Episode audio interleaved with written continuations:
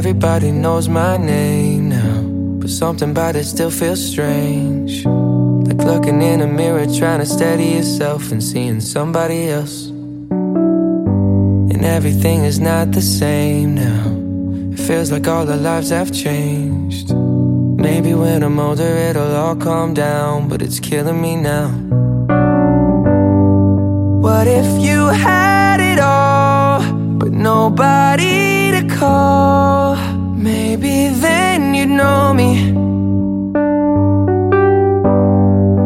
Cause I've had everything, but no one's listening.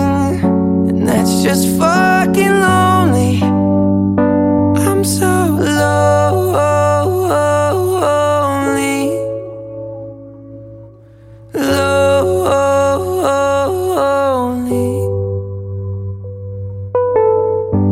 Everybody knows my past now. Like my house was always that's the price you pay for the money and fame at an early age. And everybody saw me sick. And it felt like no one gave a shit.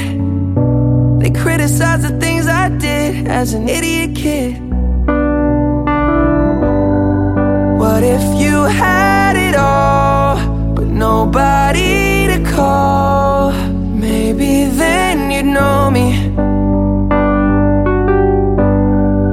Cause I've had everything, but no one's listening. And that's just fucking lonely. I'm so lonely.